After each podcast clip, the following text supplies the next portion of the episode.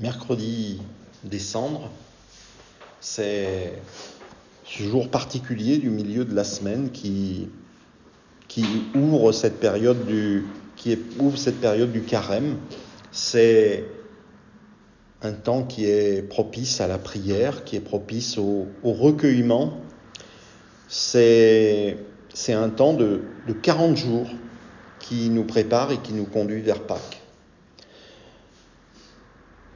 Qui nous conduit vers Pâques en passant par euh, la passion, la mort et puis la résurrection de Jésus-Christ. Nous sommes au, à ce qui est le, centre de l'année chrétienne et c'est vraiment ce qui touche au cœur de notre foi, au cœur de notre vie, au cœur de notre espérance.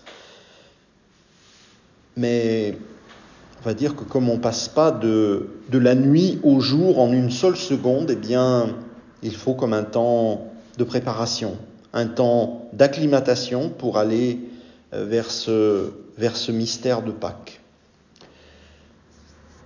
Donc ce carême, eh bien, avec ses 40 jours, c'est un, un, symbole fort marqué, inscrit dans le, dans le temps.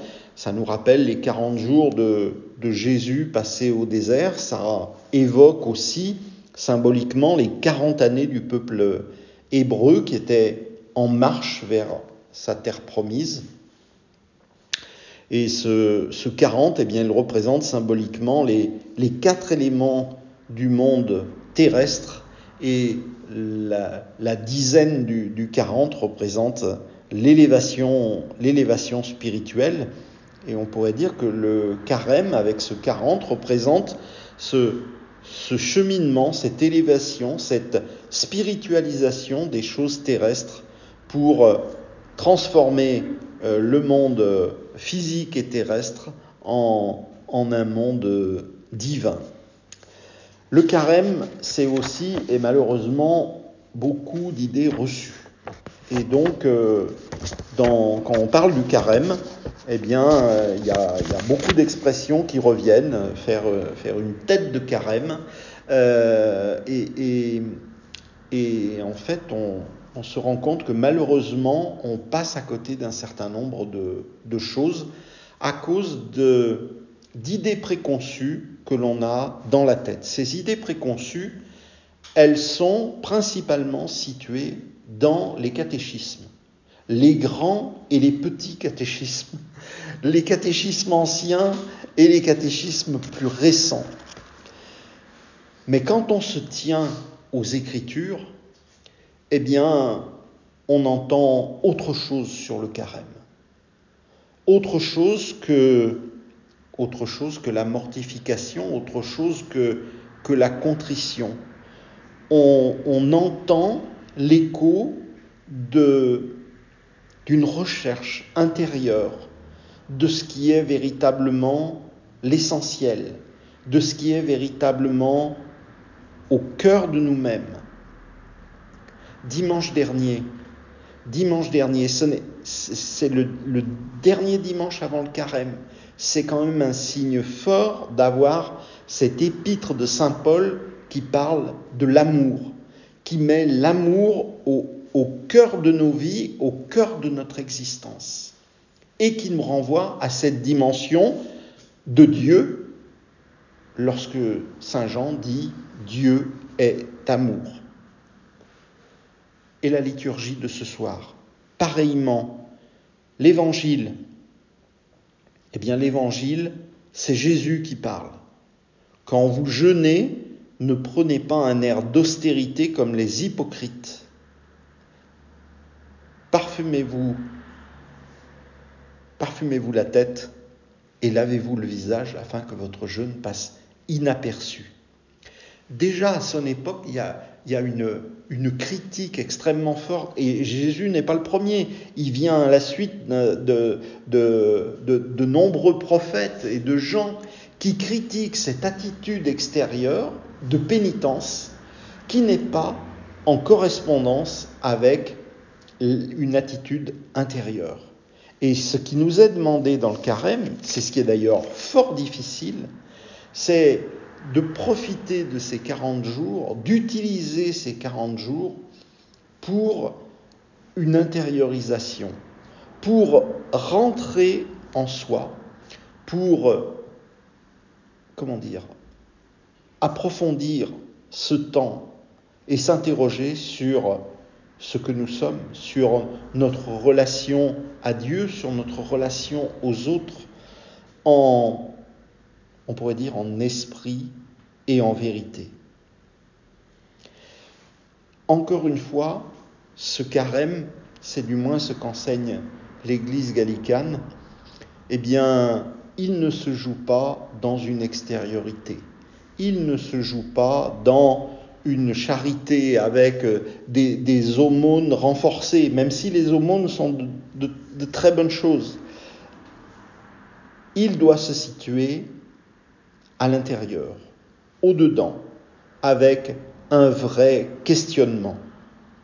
Et puis enfin, ce carême, il ne doit pas être, même si on l'a évoqué plusieurs fois ce soir, uniquement centré sur cette question du péché.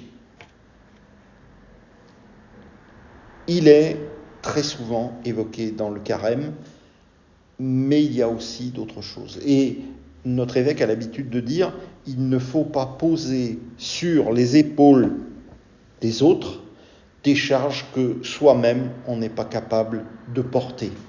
Et donc, eh bien, ça demande de, de, trier, de mettre à distance les choses. Lorsqu'on prend la traduction en grec du mot péché, on arrive sur quelque chose qui nous dit péché, littéralement, ça veut dire manquer sa cible, dévier de la trajectoire qui doit nous rapprocher, qui doit nous conduire à Dieu. Ça veut dire s'écarter de cette voie qui est censée mener notre vie vers, euh, vers le royaume, vers cette présence et cette proximité du Père. Eh bien, il faut revenir à cette définition et, ne pas se laisser euh, comment dire, absorbé, englobé par tout ce qui est autour, par tout ce qui est autour. Autre terme du carême, faire pénitence. Et en fait, faire pénitence, ça veut dire réparer.